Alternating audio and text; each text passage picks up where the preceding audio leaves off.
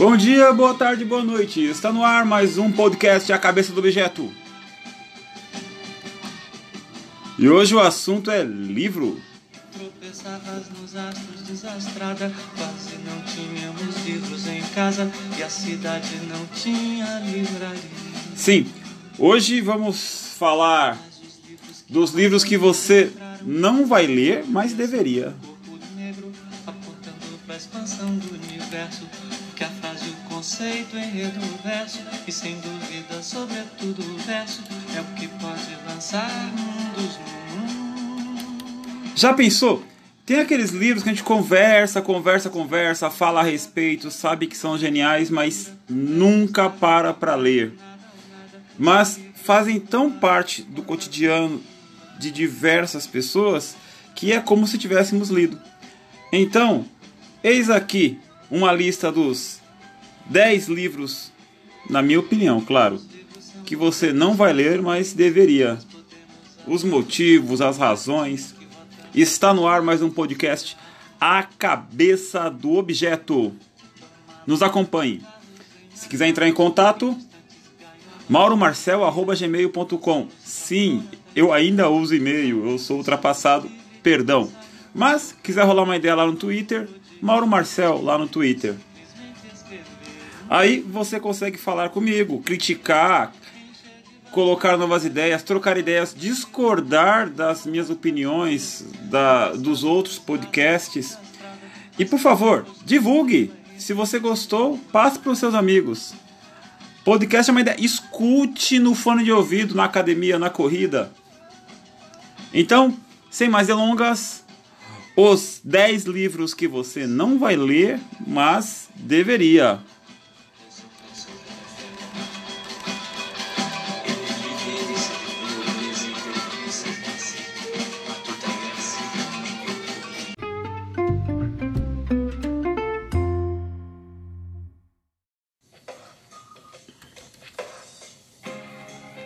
Os 10 livros que você não vai ler, mas deveria.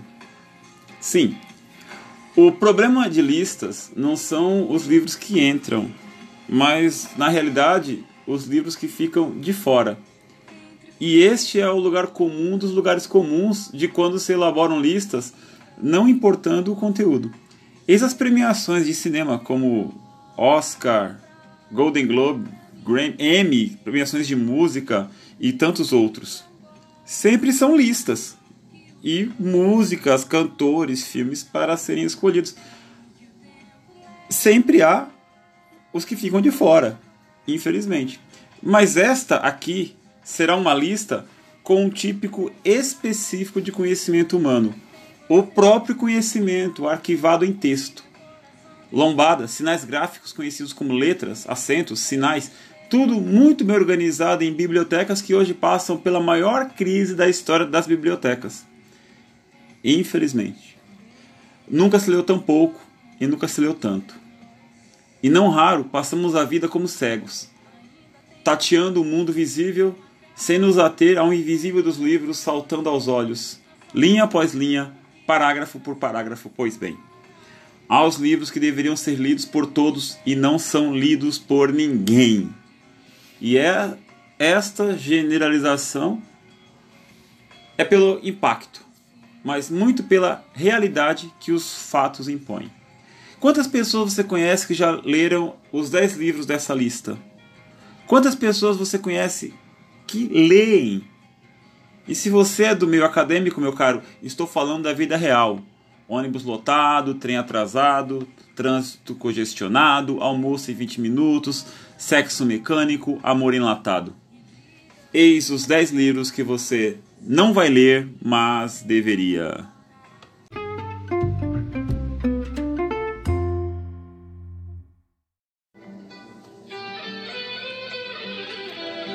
O primeiro de nossa lista são Os Sertões, do Euclides da Cunha. Há muitos livros de formação e exaltação de povos. O nosso é este.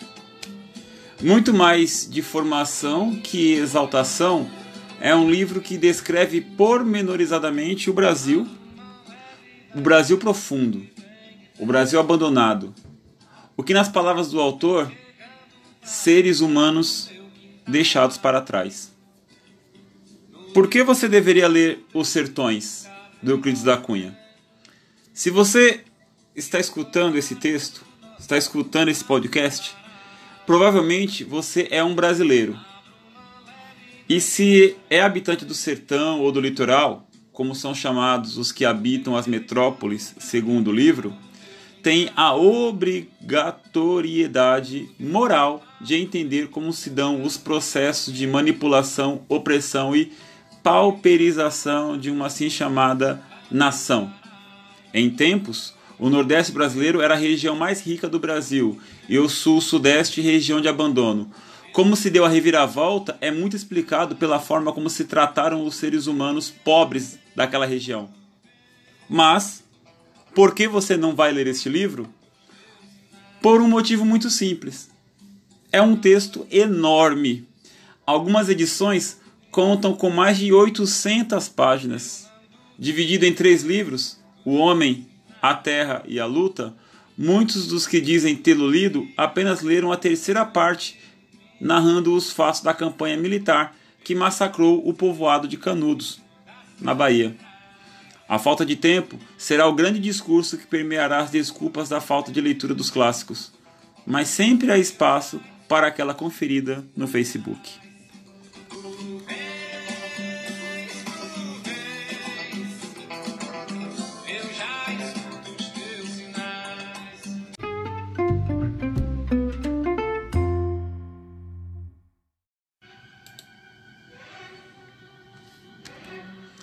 O segundo o Coração das Trevas, de Joseph Conrad. Impactante. O Coração das Trevas é um livro que chegou ao grande público através do, através do filme Apocalipse Now, de Francis Ford Coppola. Mas não é por isso que você tem que lê-lo.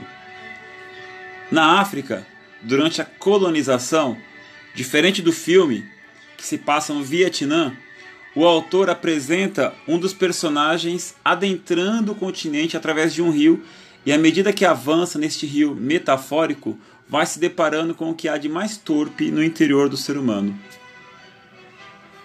Mas, por que você deveria ler este livro? O coração das trevas é, no fim, o coração de nós mesmos. Desta forma, perdemos um pouco a fé na humanidade mas aprendemos muito mais sobre a natureza humana. Assim, nunca mais você se surpreenderá com as notícias das maldades apresentadas nos jornais de direcionamento popular. Entretanto, por que você não vai ler este livro? As escolas brasileiras ainda não descobriram a importância de se ensinar a literatura universal e também pelo fato de o filme ter sido adaptado para o cinema de forma tão genial que ofusca um pouco do interesse do livro. Quer dizer, do interesse pelo livro, o que, na minha opinião, deveria ser o contrário. Muita gente se encanta pelo livro após o filme e, infelizmente, o abandona poucas páginas depois. É uma pena.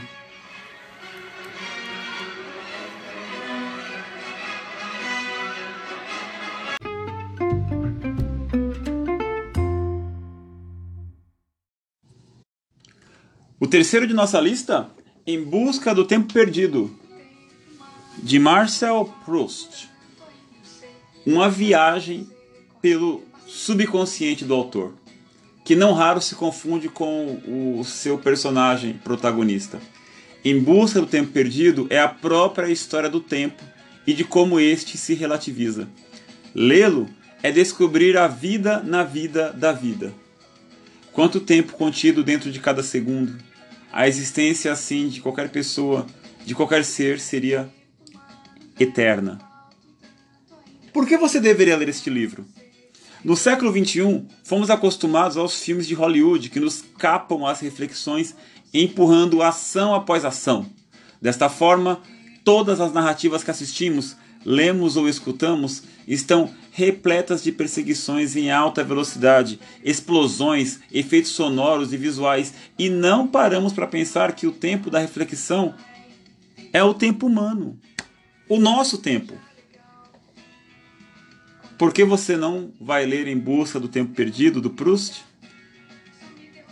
Porque você vai se perder ao longo da narrativa, buscando uma história para seguir e ao final da vigésima página vai se dar conta de que o livro é isso, do começo ao fim, e que não acaba nele.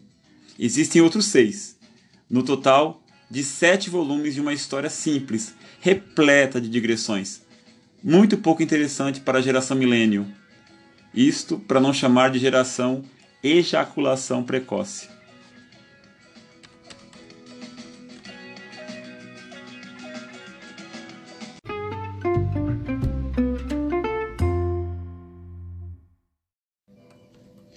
O quarto de nossa lista é Don Quixote de Cervantes. Um livro eterno. Don Quixote é mais vivo do que qualquer um de nós que temos data de nascimento, RG, CPF e no futuro atestado de óbito. Sua figura é eterna e estará eternamente no imaginário popular. Ele e seus companheiros, Sancho Pança e o cavalo rocinante. Um leitor voraz de histórias de cavalaria enlouquece e, galopando um pangaré, luta contra a realidade, dura realidade imposta pelo mundo. E não é tão simples assim. Há tantas camadas de leitura deste livro que talvez um dia nós façamos um podcast apenas sobre essas interpretações. Por que você deveria ler Don Quixote? Porque é um texto sobre sonhos impossíveis, imaginação, busca, amizade, crença no espírito humano, crença na ética e moral do indivíduo. Don Quixote, por exemplo, não enxerga a prostituta no prostíbulo, o que há ali é uma donzela linda, uma estalagem elegante, o ser humano em potência. O olho do observador Quixote é, talvez, o legado mais eloquente de Cervantes. Por que você não vai ler este livro? Don Quixote é aquele livro tão lugar comum, mas tão lugar comum nas listas de melhores livros da literatura mundial que sempre acabamos por deixá-lo para depois. Isto quando não nos satisfazemos na leitura de adaptações infanto-juvenis no período escolar, algumas montagens teatrais horrorosas, outras nem tanto, cinemas, paródias. No fim, o texto acaba ficando soterrado neste grande entulho pós-contemporâneo.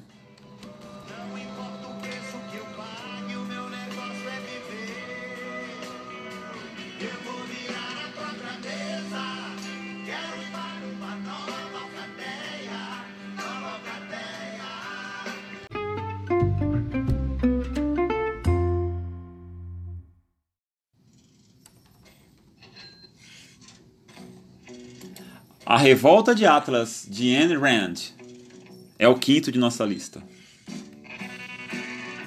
Livro fundamental para entender o século XXI, assusta o modo como o colapso da sociedade ocidental é visto com décadas de antecedência.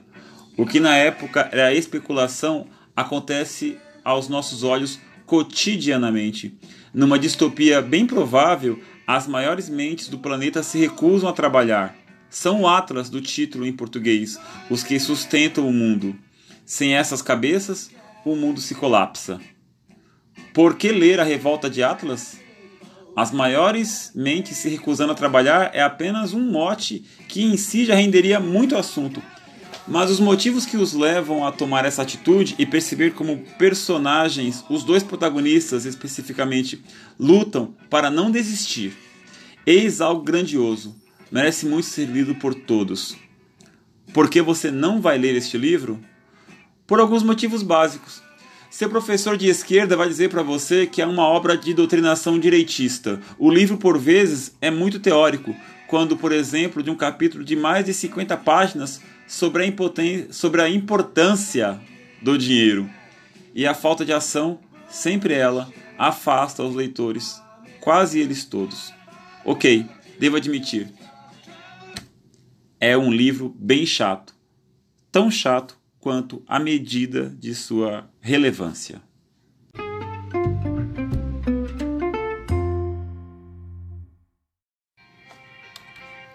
O sexto da lista é a Interpretação dos Sonhos, de Sigmund Freud.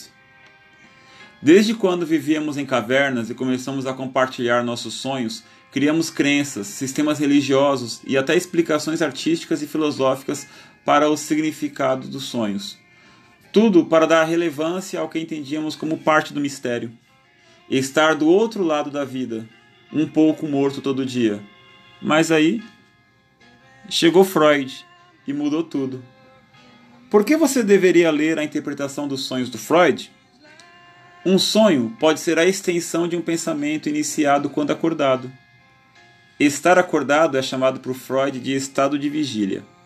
Um sonho pode ser uma lembrança, uma resposta do organismo a uma recepção direta de nossos sentidos, como sonhar que está nu quando a coberta descobre o nosso corpo.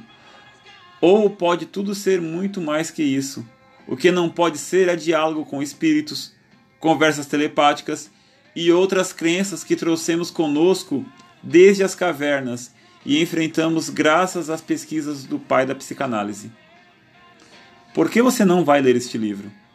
Em geral, este tipo de leitura é apenas para estudantes de psicologia. Algo que é escrito no próprio prefácio da obra, mas devido à sua relevância, ora, todo mundo dorme. É um assunto que deveria interessar a todos. Mas estamos muito mais preocupados em sonhar com um número, jogar na Mega Sena e torcer para que seja uma intervenção divina.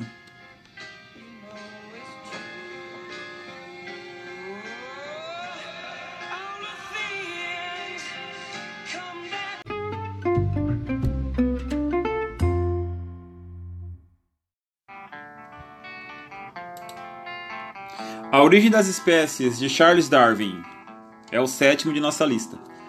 Nós somos o resultado de um processo ininterrupto de adaptações ao meio. Somos a resposta do universo a uma pergunta que nunca saberemos qual. Darwin não nos disse de onde viemos, mas explicou como chegamos até aqui, a partir de certo ponto do caminho. Por que deveríamos ler A Origem das Espécies? Devemos saber as respostas. Devemos fazer as perguntas. Não devemos temer as respostas, não devemos calar as perguntas. Se você pensa que aquela imagem de hominídeos em fila até o Homo sapiens é tudo que Darwin tem a dizer, meu caro, você está completamente enganado. Porém, por que você não vai ler este livro? Por incrível que pareça, é de leitura fácil e não tão extenso se contar o barulho que faz desde a ocasião de seu lançamento. Embora seja uma teoria comprovada com sólidas bases científicas, ainda há os que se recusam a acreditar, agindo como o avestruz da fábula, que nem existe, pois avestruzes não agem como os avestruzes da fábula, e nem a fábula sobre avestruzes.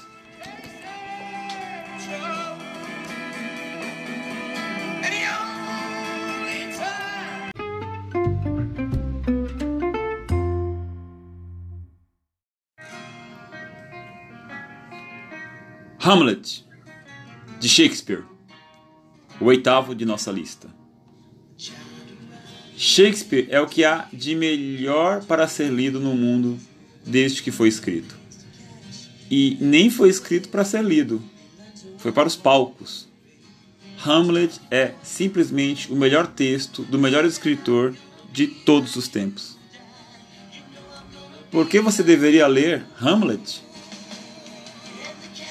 Mesmo assistindo às peças, e temos de as assistir sempre, não podemos nos furtar de nos debruçar sobre os textos, se possível no original, e nos embasbacar, deixar nossa boca abrir de admiração ao longo de cada cena, cada ato, cada frase entrando no pensamento popular.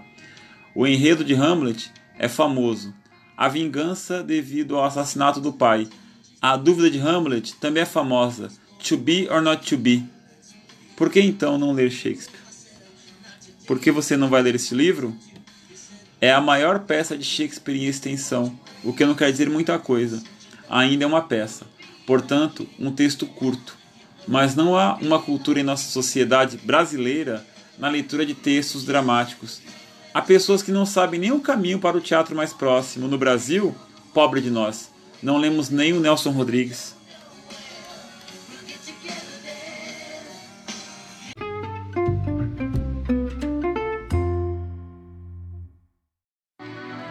O nono de nossa lista é a Bíblia Sagrada.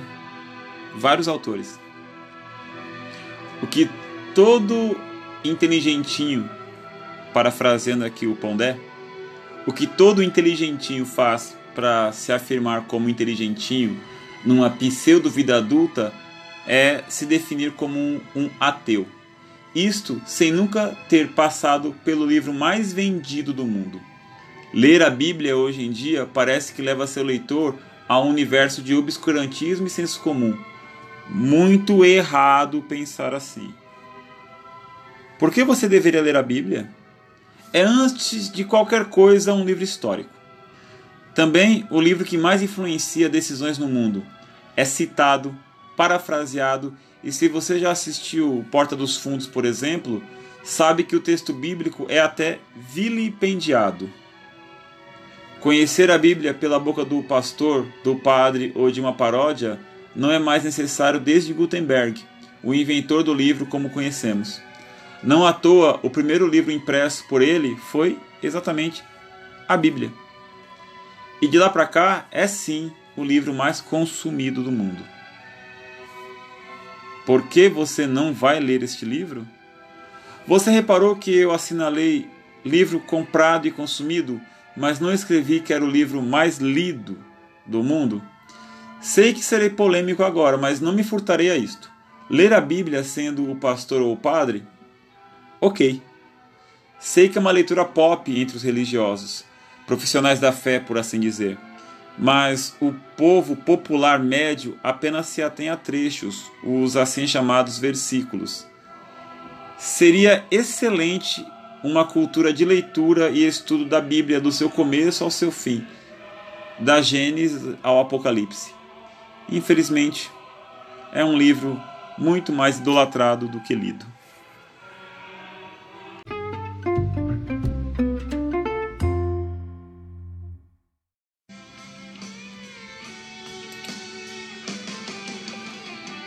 O último de nossa lista, o décimo, A Odisseia, de Homero. A Odisseia é o livro que narra o retorno de Ulisses a Ítaca depois da Guerra de Troia. Após desafiar os deuses, mostrando-se um mal agradecido, é punido e tem que passar por muitas e muitas e péssimas, não poucas e boas, até retornar para sua família. E não é o que fazemos todo dia quando saímos de casa para o trabalho? Esposa, filhos em casa, um monstro a cada meia hora. Soluções que nos tentam a ficar por ali e dizer adeus ao cotidiano. No fim, voltamos e mais um dia nos espera amanhã. Há milhões de interpretações para cada passagem desta epopeia que merece ser lida e relida por todas e todas as épocas. Por que você deveria ler este livro? É simplesmente o livro fundador da literatura ocidental, um dos pilares da cultura do Ocidente, um gigante literário apenas acompanhado por sua irmã epopeia, a Ilíada, com o enredo da Guerra de Troia, com o herói na figura de Aquiles. Por que você não vai ler este livro? Aí já tem um monte de desculpa clássica, né? É difícil, é longo, é lento, é em versos, não entendo, é antigo, é para intelectuais. Mas saiba que, assim como todos os livros desta lista, os personagens desta obra estão mais vivos que muitos seres humanos que conheci em toda a minha vida e estarão respirando ainda 100 anos após a morte de pessoas que você e eu conhecemos. 100 anos e muito mais. Acabo de me lembrar de outro livro, Os 100 Anos de Solidão, do Garcia Marques mas deixa para encaixá-lo em uma outra lista, num outro momento. Por hora, estes são os 10 livros que você não vai ler, mas deveria.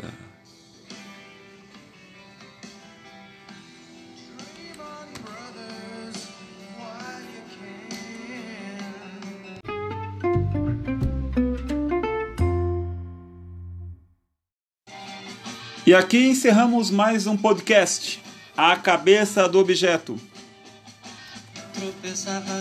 Ao longo do programa tivemos algumas canções que acompanharam os livros. Ao fundo, por exemplo, livros de Caetano Veloso. Vambora, de Adriana Calcanhoto. A Anunciação de Alceu Valença, As Valquírias, clássico do Wagner. Sobre o Tempo, do Patufu.